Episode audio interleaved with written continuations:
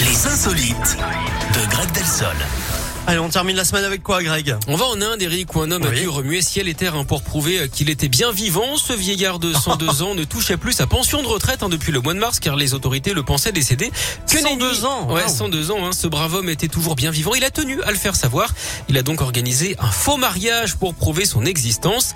Il a débarqué au bureau du gouvernement en tenue de mariée, donc avec calèche et fanfare.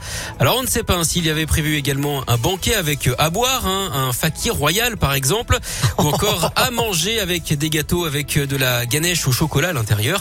En tout cas, des dizaines de personnes. Celle-là, il l'a pas un ganache, c'est un Non, dieu je l'ai indien, pas. Eric. Voilà, C'est quoi, Ganesh c'est un dieu indien.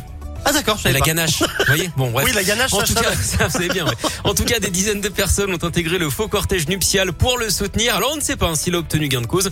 En tout cas, et c'est un comble, hein, cet homme a refusé qu'on le prenne pour un âne. Je l'ai aussi, le cheese nan. Ah oui, oui, oui. bizarrement, ouais.